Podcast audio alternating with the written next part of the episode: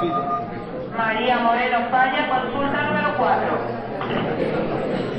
Francisco Rodríguez Montoya, Francisco Rodríguez Montoya, consulta 11.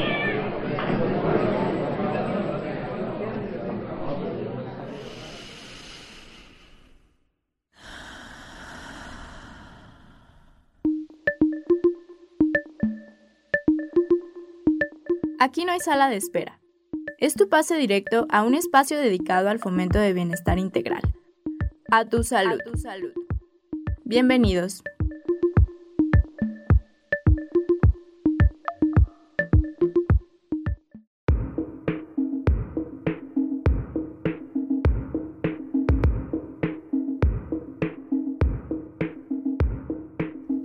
El trastorno del espectro autista, TEA, es una afección neurológica y del desarrollo que comienza en la niñez y dura toda la vida.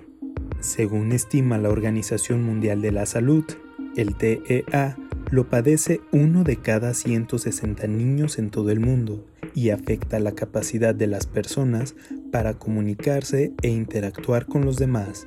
Se le llama trastorno del espectro porque diferentes personas con TEA pueden tener una gran variedad de síntomas distintos. Este trastorno incluye lo que se conocía como síndrome de Asperger y el trastorno generalizado del desarrollo no especificado.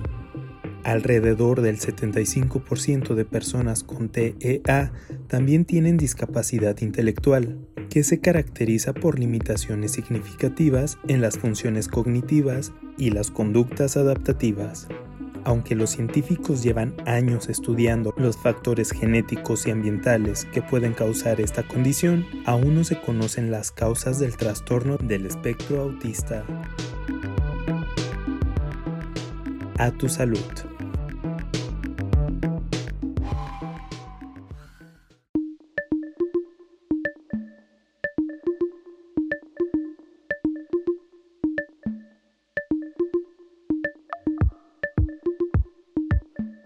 Buenos días. Hoy, lunes 22 de junio, soy Josepe Cerniquiaro y conmigo se encuentran como cada lunes. Paola Cebe, psicóloga egresada por la Universidad de Guadalajara y trabajadora del Centro Universitario de la Ciénega. Y Salvador López Ayala, el médico responsable del Sistema de Seguridad, Salud y Medio Ambiente del Centro Universitario de la Ciénega. Muy buenos días, Paola, buenos días, Josepe, y buenos días a todo el auditorio.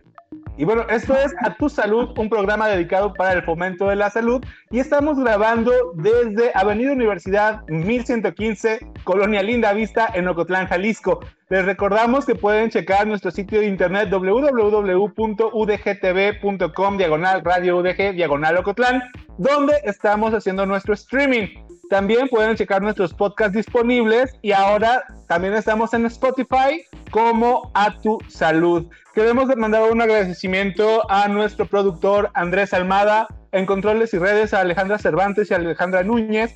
Un saludo también a todas las personas que nos están escuchando. Recordarles que las líneas telefónicas están disponibles y pueden comunicarse a cabina a través del 92 560 19, 92 560 19, esto para la región de la Ciénega, para el resto del país 800 633 8100, 800 633 8100.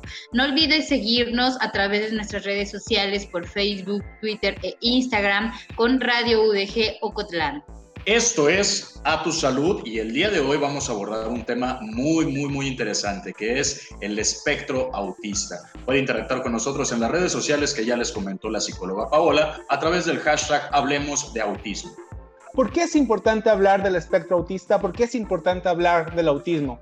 Bueno, eh, la importancia radica porque en pleno siglo XXI hay mucho eh, estigma sobre el autismo, hay mucha duda, hay mucha eh, incertidumbre sobre el tema y que a mí en lo particular eh, me hace creer que la gente está desinformada sobre el tema y que por ello estamos brindando el, el, el, tema aquí en, en, en este programa, ¿no? Explicarles un poquito de qué es el autismo y que se empapen un poco de, del tema. En efecto, Paola, a mí también comparto ese punto de vista y sobre todo, como, como lo hemos platicado en, en programas previos, sobre todo con, con los trastornos de salud mental, se utilizan como eh, etiquetas, ¿no? Como adjetivos calificativos, este tipo de, trastornos, eh, en el cual, pues bueno, en muchas ocasiones esto es algo erróneo y es muy frecuente también escuchar que la gente diga, ah, es que se comporta como un autista, pero ni siquiera sabemos en qué consiste el autismo. Entonces, por eso me parece a mí importante para que se rompan estas barreras de, eh, del desconocimiento. Y yo quiero añadir también, por ejemplo, que hay muchos casos donde cuando hablamos de, cuando vemos a un niño en la calle que se está comportando, que está, ah, bueno, que está comportándose mal, que está tirando una rabieta, que está, ah, no sé, esto que no es socialmente aceptado, normalmente creemos que es porque el padre no tiene control o porque el padre no es un buen padre, no, no son buenos padres. Ah, cuando en realidad puede haber algo detrás, puede haber algún diagnóstico o puede existir incluso la carencia de un diagnóstico con lo que la calidad de vida puede mejorar.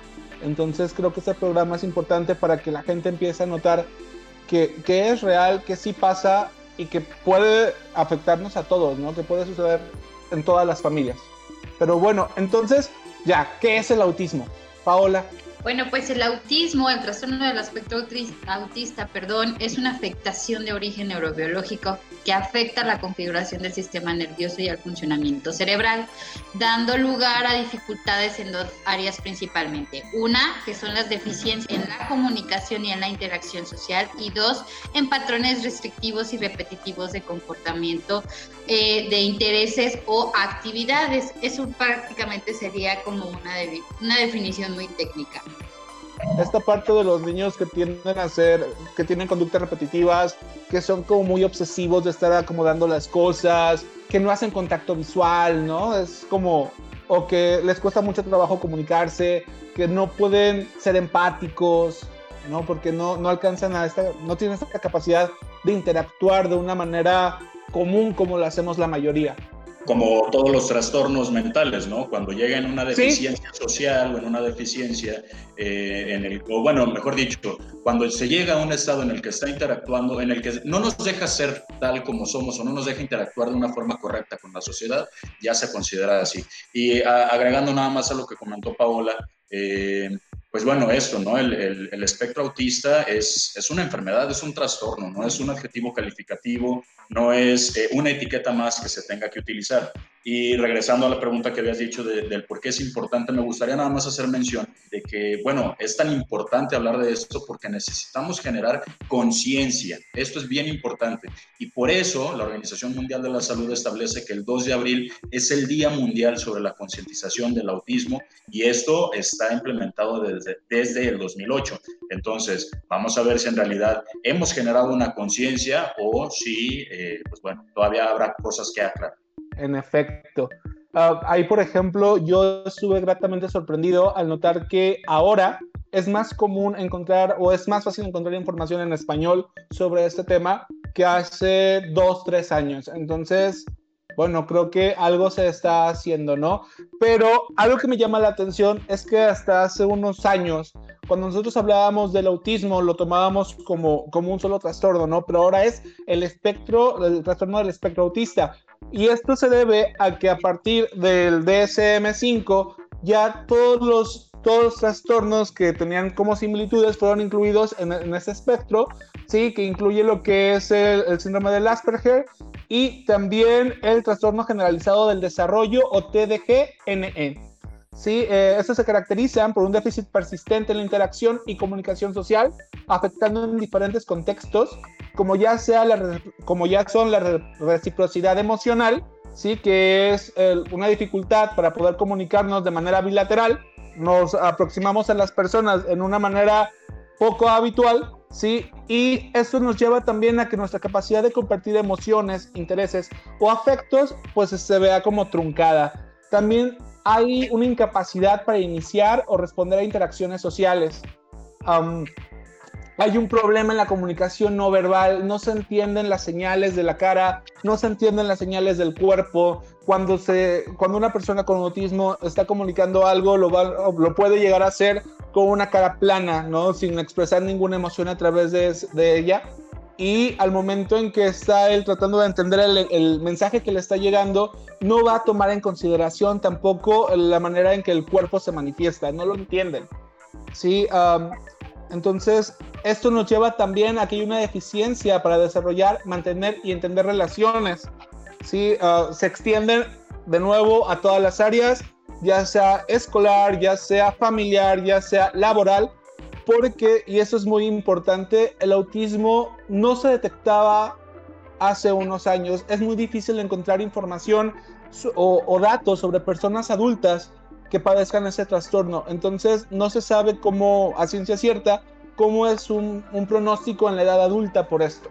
Que bueno, digo, por estos déficits que, comentas en, eh, las bueno, estas deficiencias para la comunicación, sobre todo que es el principal del espectro autista, por ejemplo, a mí se me viene mucho a, la mente los casos de los niños cuando se está haciendo eh, la intervención, cuando se está haciendo la indagación para ver si el niño tiene eh, o no autismo.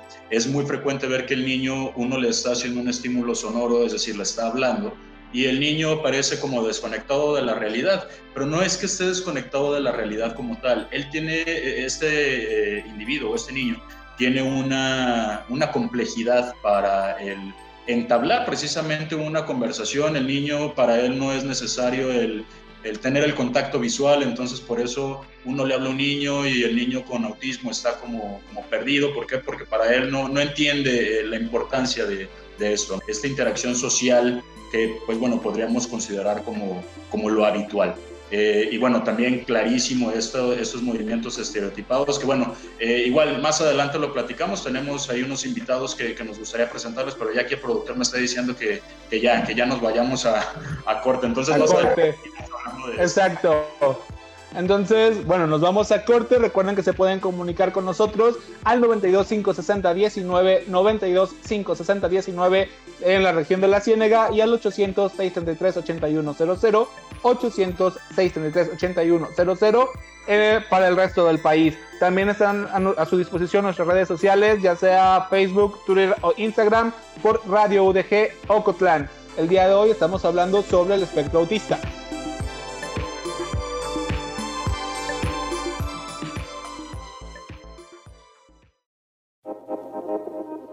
Recuerda, la prevención es el primer paso para no llegar a la sala de urgencias.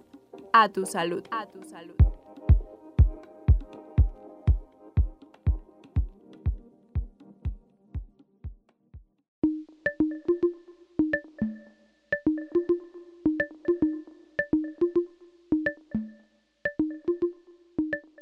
Estamos de regreso, esto es A Tu Salud y el tema del día de hoy en este programa es el trastorno del espectro autista.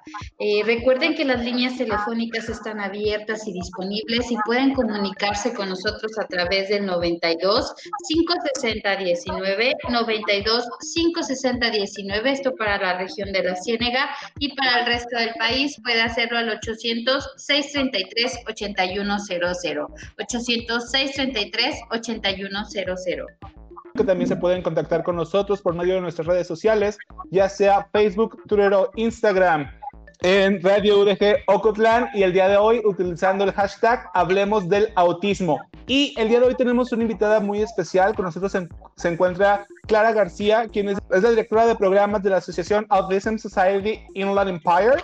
Tiene más de 21 años de experiencia en el trabajo del servicio social relacionado a la Consejería de la Salud Mental y al tratamiento del abuso de drogas. Y ha pasado los últimos 13 años sirviendo a aquellos en la comunidad de discapacidades y autismo, promoviendo la inclusión, abogando y educando. También ha creado e implementado programas inclusivos para niños con necesidades especiales y sus pares típicos, que incluyen un campamento de verano, fechas de juego, salidas en la comunidad.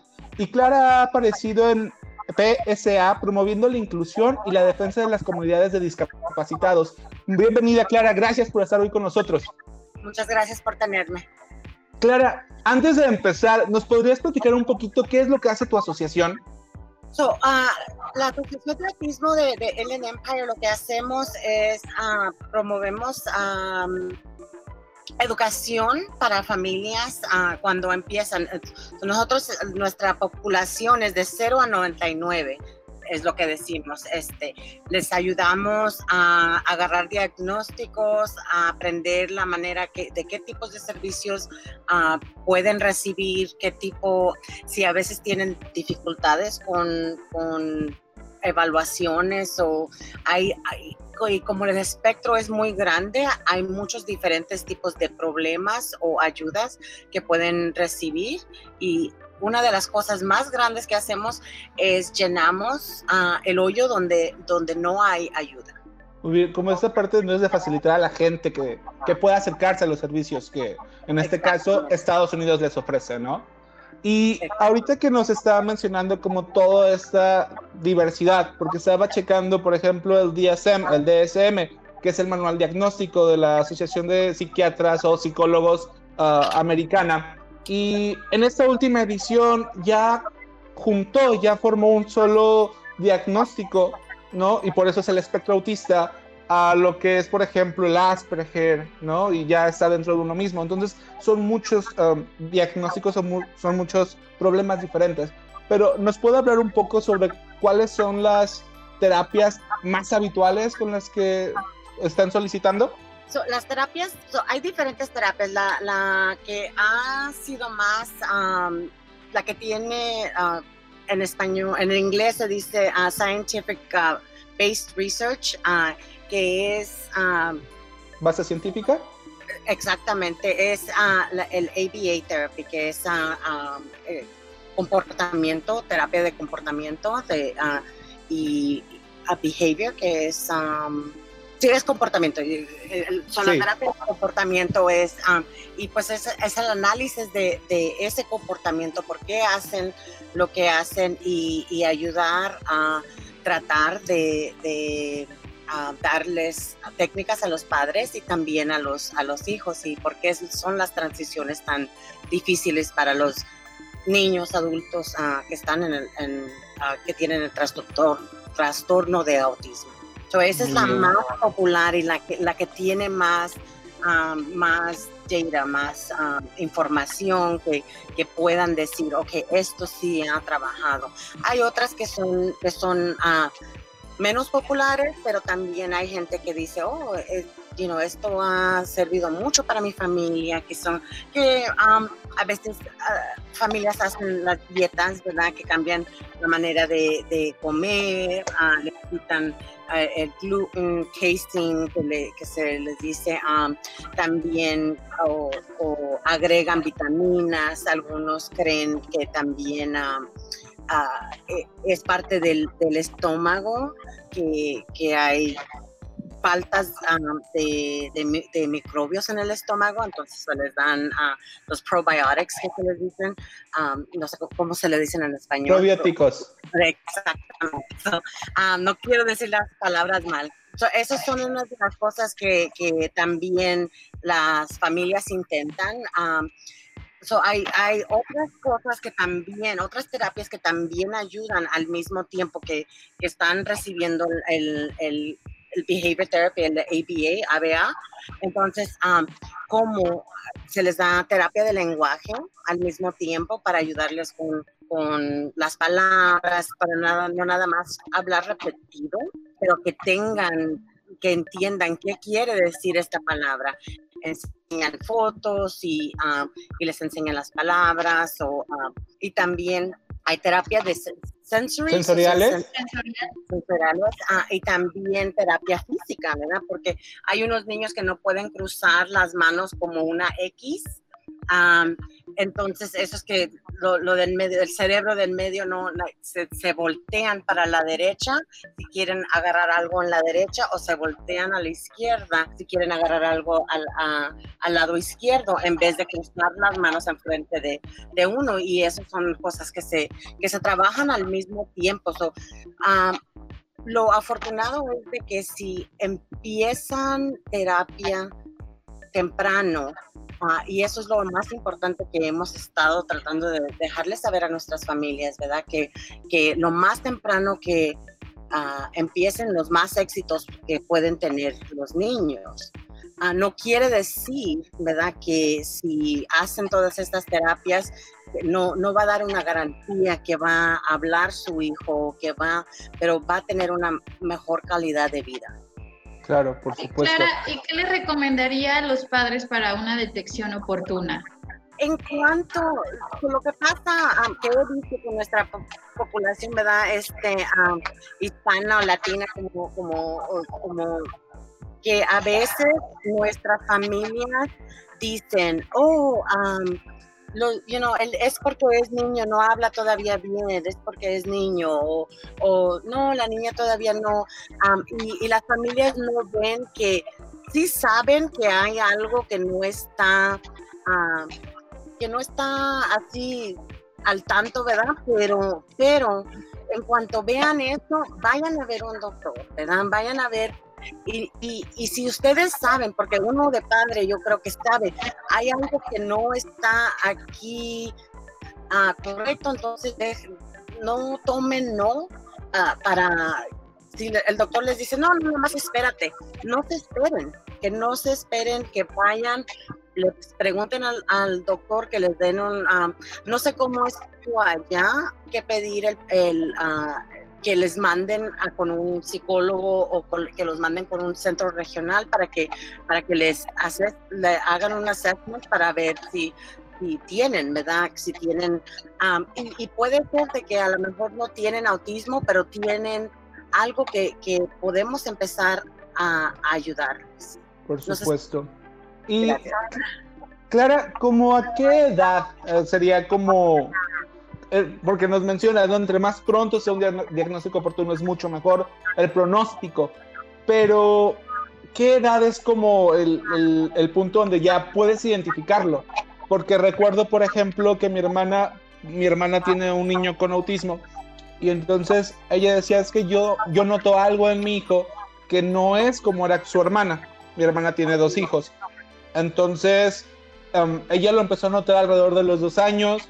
El DSM afirma esto, ¿no? Que es eh, los dos años es como la edad promedio, los tres es cuando son como ya está, no es tan grave, no están acentuado las características, ¿no? Pero, ¿cuál es la, la, realidad? Porque una cosa es lo que nos está diciendo la literatura, lo que nos dicen los libros, y otra cosa es lo que ustedes ven, ¿no? Con las familias, con, con los procesos. Entonces, lo que vemos, lo que vemos que empiezan las familias a sospechar algo a los dos y no se puede de veras diagnosticar, como, como dices, hasta como los tres, tres, tres años en adelante. Eh, eso es lo que dicen los doctores, ¿verdad? Entonces, lo que tenemos aquí nosotros es, y no sé si, si ojalá que, que tengan allá, uh, intervención temprana.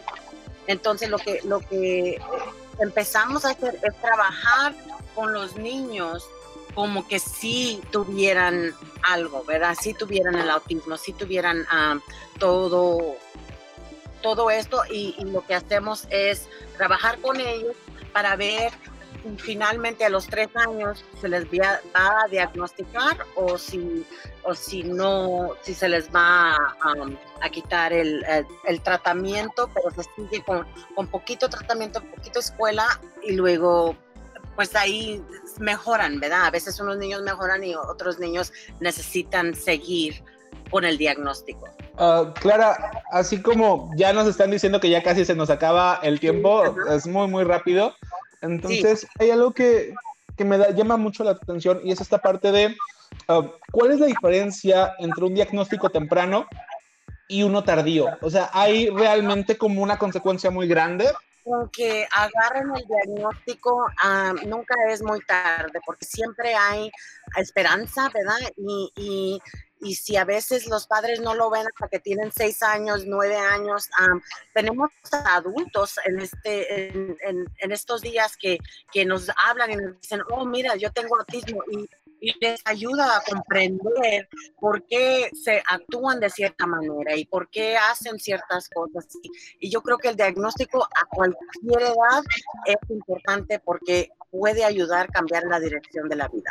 Y, lo que les gusta, me gustaría agregar, y, siempre, me, siempre lloro, yo soy bien llorona, que, que hay esperanza en el mundo, hay, espera, hay mucha esperanza para nuestros hijos autistas, no, no piensen que no hay, este, hay muchos tratamientos, hay mucha ayuda y mucha gente que entiende. Y, y aquí estamos nosotros también para, para nuestra populación. muchas gracias por tenerme. Muchas gracias, por estar con nosotros, Clara. Con nosotros. Ella es Clara García, directora de programas de la Austin Society Anaheim Park. Eh, vamos a un corte de estación. Recuerden que las líneas están disponibles y pueden comunicarse con nosotros a través del 92 560 19 para la región de la Ciénega y para el resto del país 806 33 8100 806 33 8100. No se despeguen, volvemos con más. Esto es A tu salud.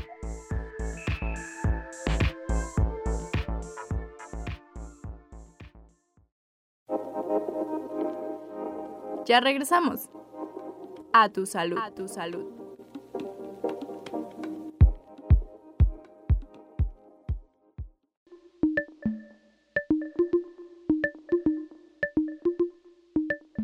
Estamos de regreso, esto es A Tu Salud. Les recuerdo, mi nombre es Salvador López y el día de hoy estamos hablando de un tema muy interesante, por si nos acaban de escuchar, que son los trastornos del espectro autista. Les recordamos también que esto es un programa grabado con días eh, de anticipación debido a que tenemos que continuar con las medidas de aislamiento y distanciamiento social para evitar la propagación de COVID-19.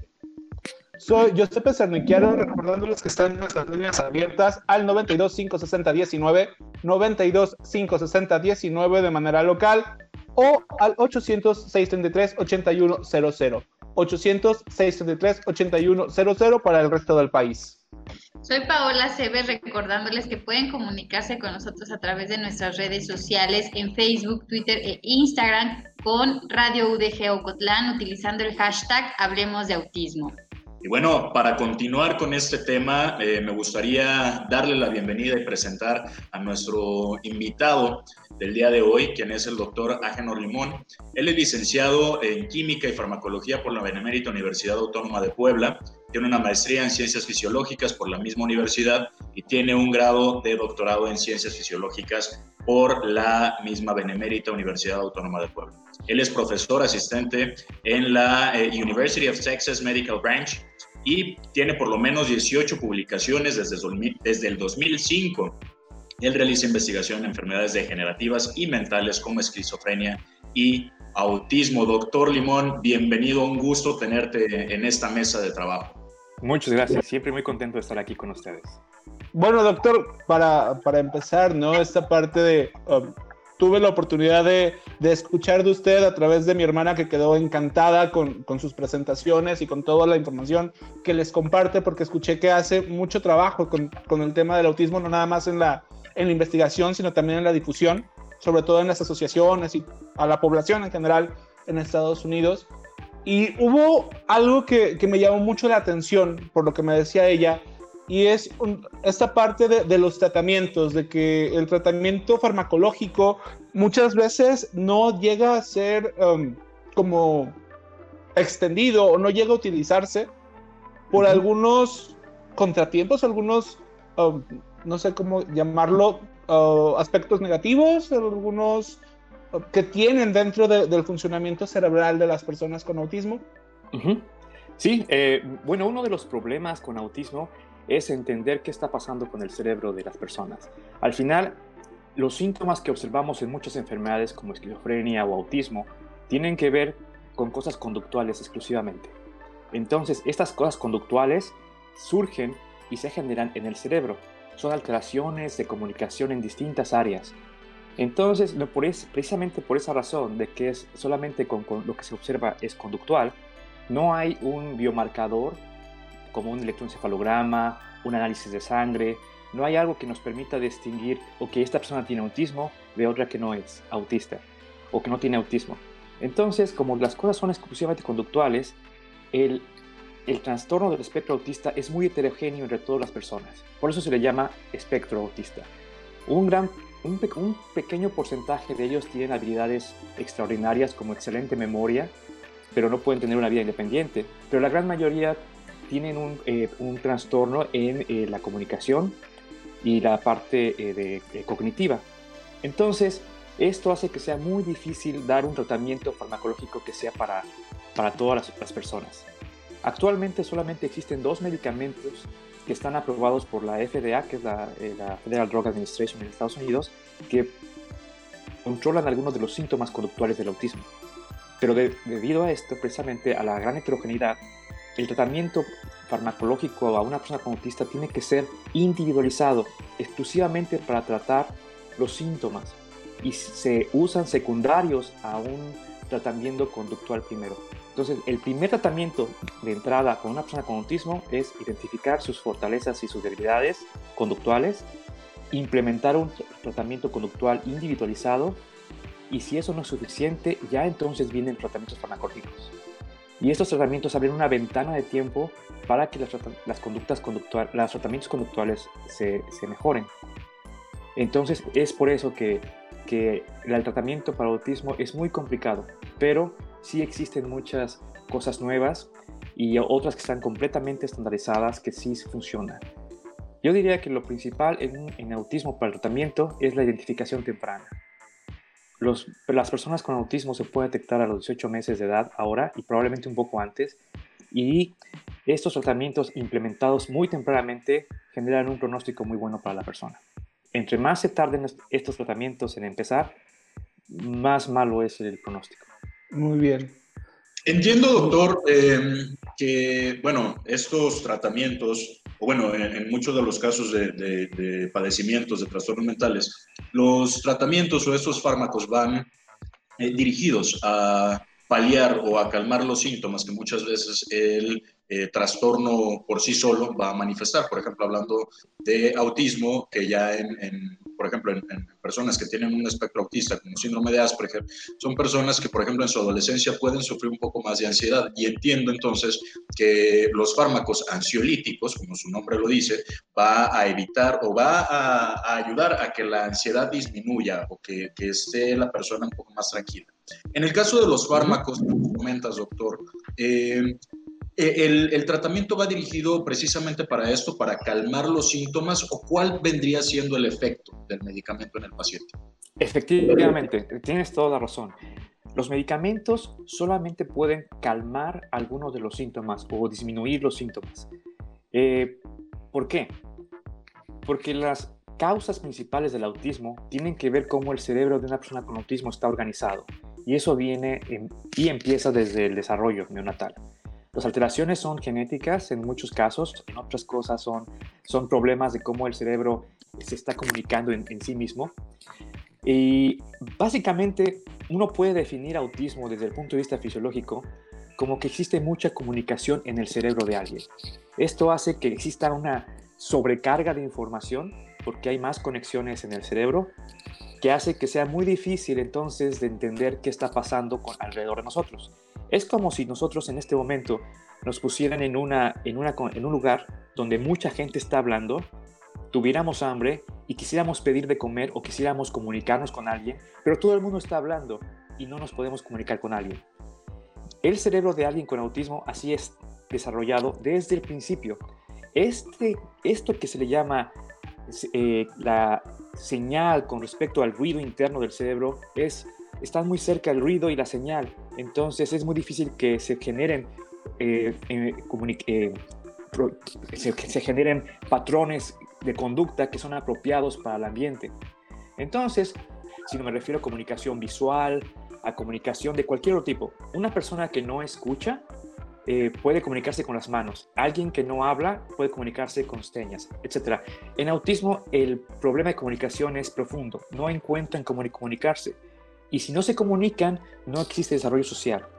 Y también si no existe desarrollo social y no existe comunicación, tenemos problemas de aberrantes del comportamiento, como repetición, rocking, etc. O sea, todas esas cosas que vienen por no eh, comunicarse. Entonces, como esto sucede desde el principio, los medicamentos no pueden controlar eso.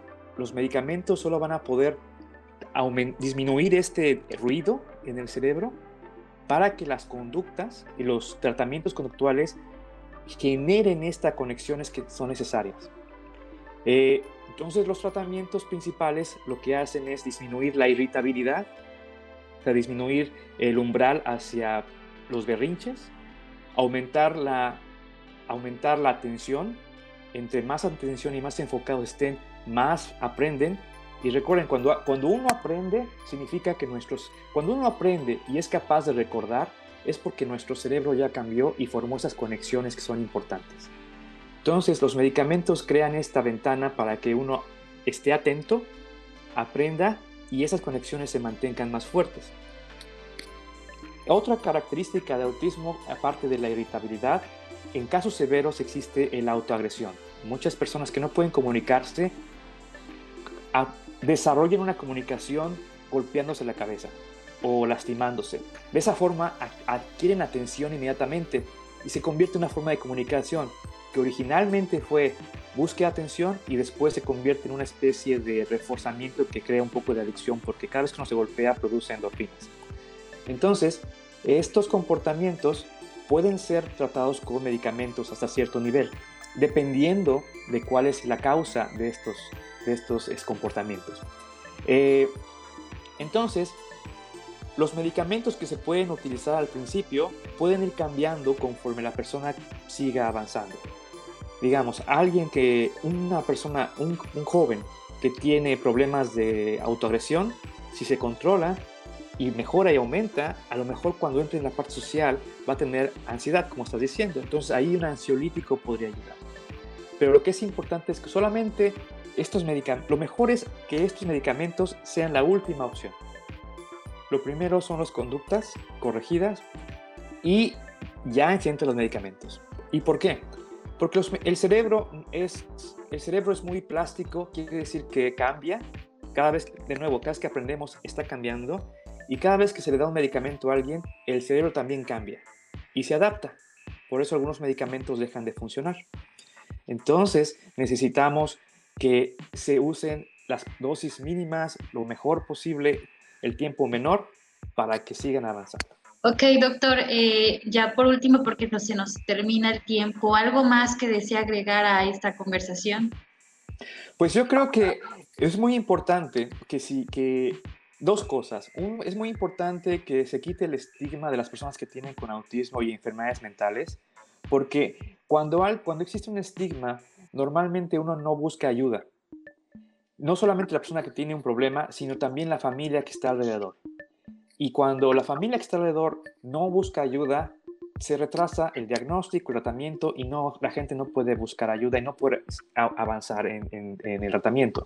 En cambio, si uno es abierto y busca la ayuda, se genera el diagnóstico rápido, se, puede atender y obviamente lo más importante es que una persona, cualquier persona que tenga un problema mental o una persona normal, es que sea independiente. Entonces, entre más rápido y más ayuda tenga de la gente y de, tanto de la familia como alrededor, más fácil sea una persona independiente. Y existen muchas, muchos lugares para eh, encontrar ayuda.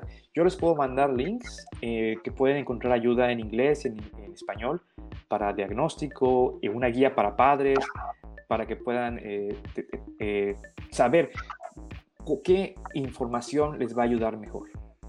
Excelente. Muchas gracias, doctor, y esperamos eh, atentos a esta, a esta información para también hacérselas eh, y compartírselas a nuestros radioescuchas. Eh, con nosotros el día de hoy estuvo el doctor Agenor Limón. Él es doctor en ciencias fisiológicas por la Benemérita Universidad Autónoma de Puebla. Y bueno, doctor, muchísimas gracias por haber estado aquí con nosotros. ¿Tendrás algún medio, por ejemplo, redes sociales o algo en lo que la gente pueda contactar? Pueden buscar como Agenor Limón en Facebook y en Twitter también tengo una cuenta que se llama AGE, AGE, eh, dash bajo, limón. Y ahí generalmente pongo información que es relevante para esto. Y, ah, y mi correo. Mi correo es agenor.limón arroba utmb, eh, como B de burro, punto edu. Ese también me pueden contactar directamente a mi correo electrónico. Perfecto, pues ahí lo tienen, doctora Agenor, nuevamente eh, un agradecimiento, muchas gracias por haber estado con nosotros. Y bueno, nos vamos a nuestro tercer corte de estación, les recordamos pueden contactarse directamente a nuestros teléfonos 9256019, 9256019 para la región de la Ciénega y para el resto del país 800 633 8100, 806 33 8100. Les recuerdo también nuestras redes sociales, Radio UDG Ocotlán, puede encontrar en Facebook, Twitter e Instagram. Eh, regresamos con más. Esto es A Tu Salud.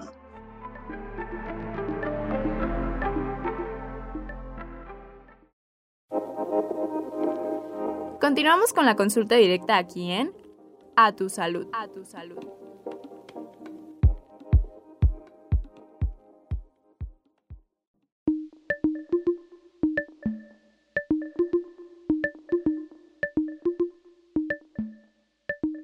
Y buenos días, bienvenidos. Soy Giuseppe Cernichiaro. Si nos acaban de sintonizar, esto es A Tu Salud. El día de hoy estamos hablando sobre los trastornos del espectro autista soy Paola Cebes, recordándoles que pueden comunicarse con nosotros en cabina a través del 92 560 19, 92 560 19. Esto para la región de la Ciénega y para el resto del país lo puede hacer al 806 33 8100, 806 33 8100. Yo soy Salvador López y les recuerdo también nuestras redes sociales a través de las cuales pueden interactuar con nosotros. Pueden buscarnos a través de Facebook, Twitter e Instagram como Radio UDG Ocotlán e interactuar con el hashtag Hablemos del Autismo.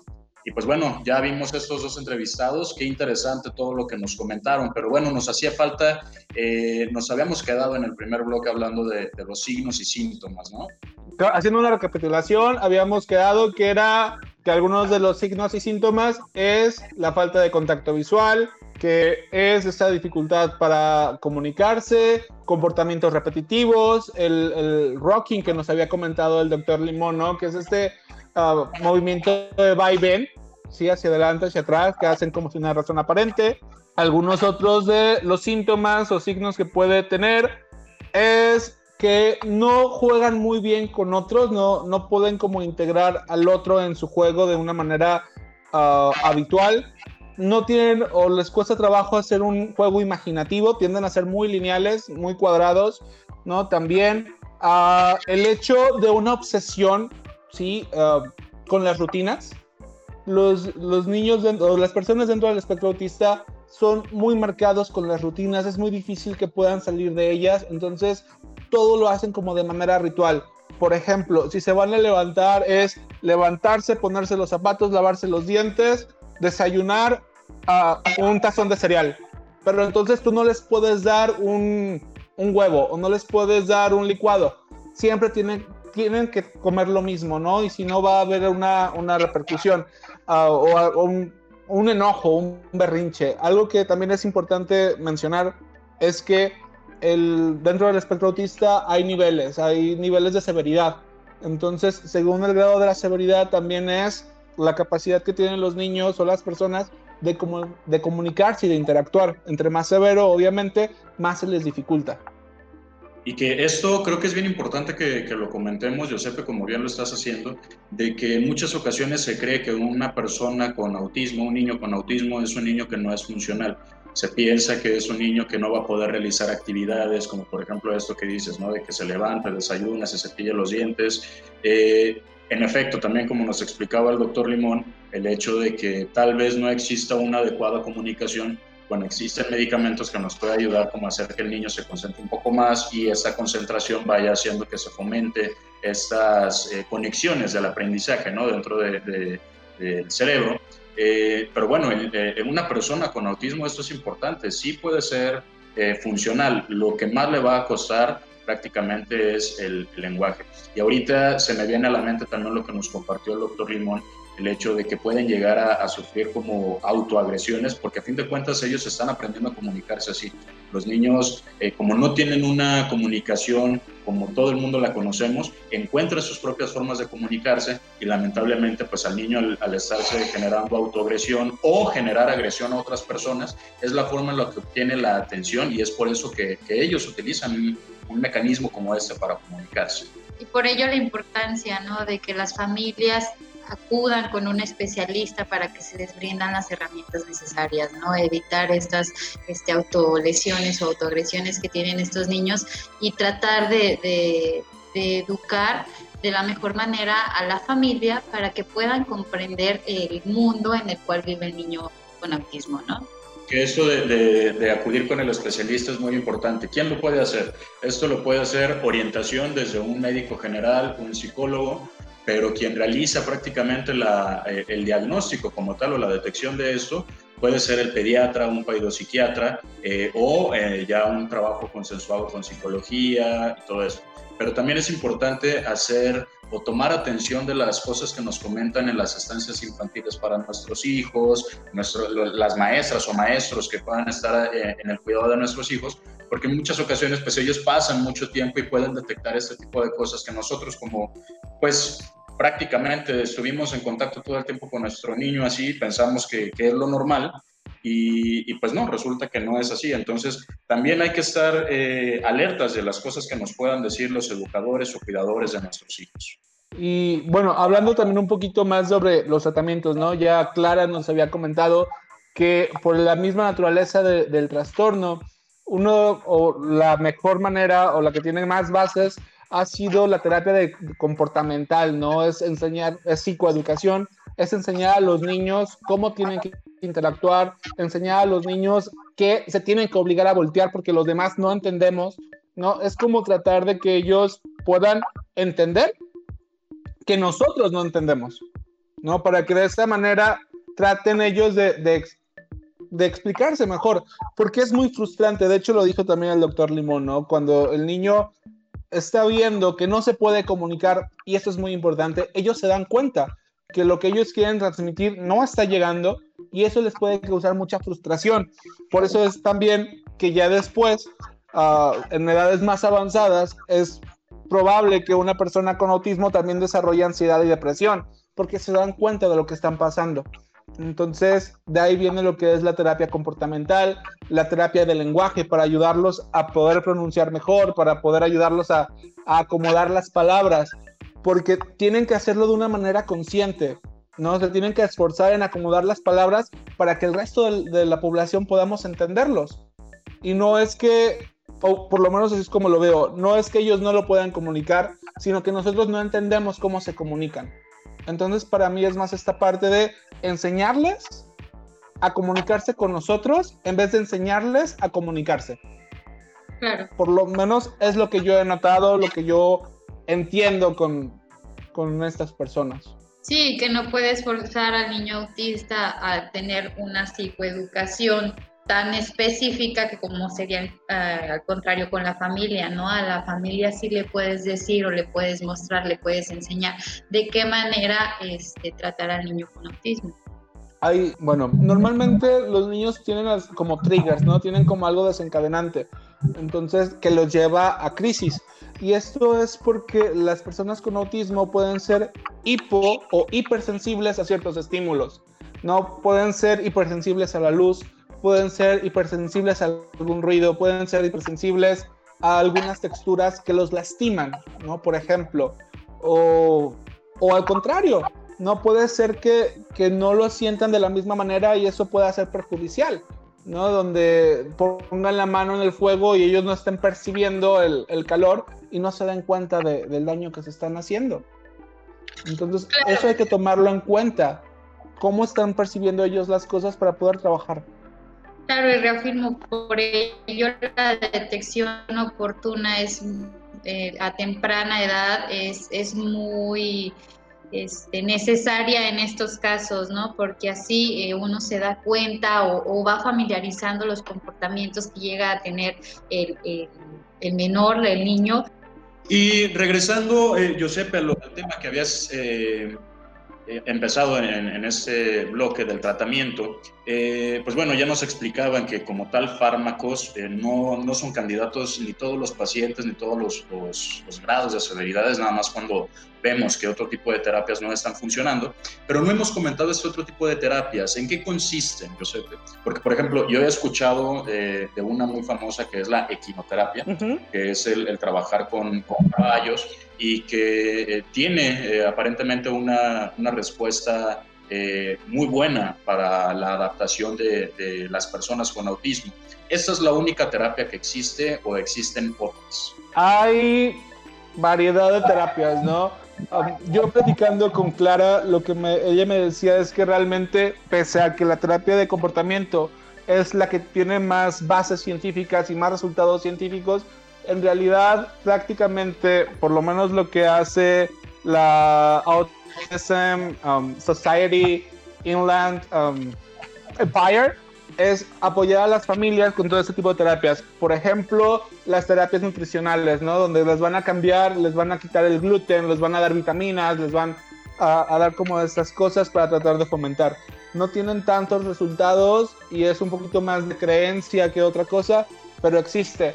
Como lo dices, la quinoterapia, está la musicoterapia para ayudarlos a, enfocarse.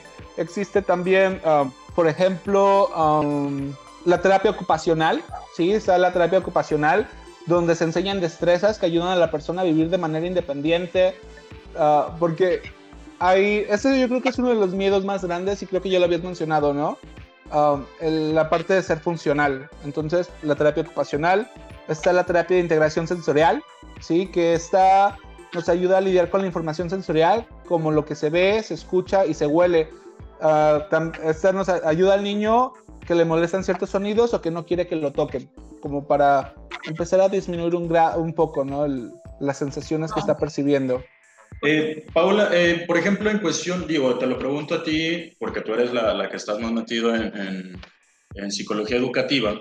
Eh, un niño con autismo necesita un sistema de educación distinto al, al que tenemos eh, públicamente? Sí, eh, lamentablemente como sociedad no estamos preparados para ofrecer eh, las herramientas específicas a un niño con autismo.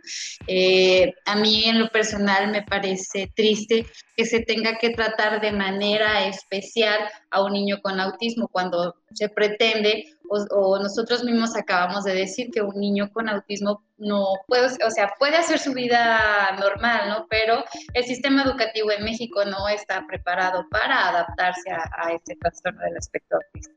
De acuerdo. Y bueno, creo que nos quedan muchas cosas por hablar, ¿no? No, se nos acaba el tiempo y todavía hay muchísima tela de dónde cortar pero muchas gracias por estar con nosotros el día de hoy. En los micrófonos estuvimos Salvador López, Paola Cebes y su servidor Giuseppe Cernichiaro. Y queremos mandar un agradecimiento a Cabina, a nuestro productor Andrés Almada, en Controles y Redes, Alejandra Cervantes y Alejandra Núñez. Y recuerda que puede consultar nuestro podcast en nuestro, en nuestro sitio de internet. También ahora nos puede encontrar en Spotify como A Tu Salud. Y no olvides sintonizarnos el próximo lunes a las 10 de la mañana. Uh, continúa escuchando la programación de esta estación. Esto fue A Tu Salud.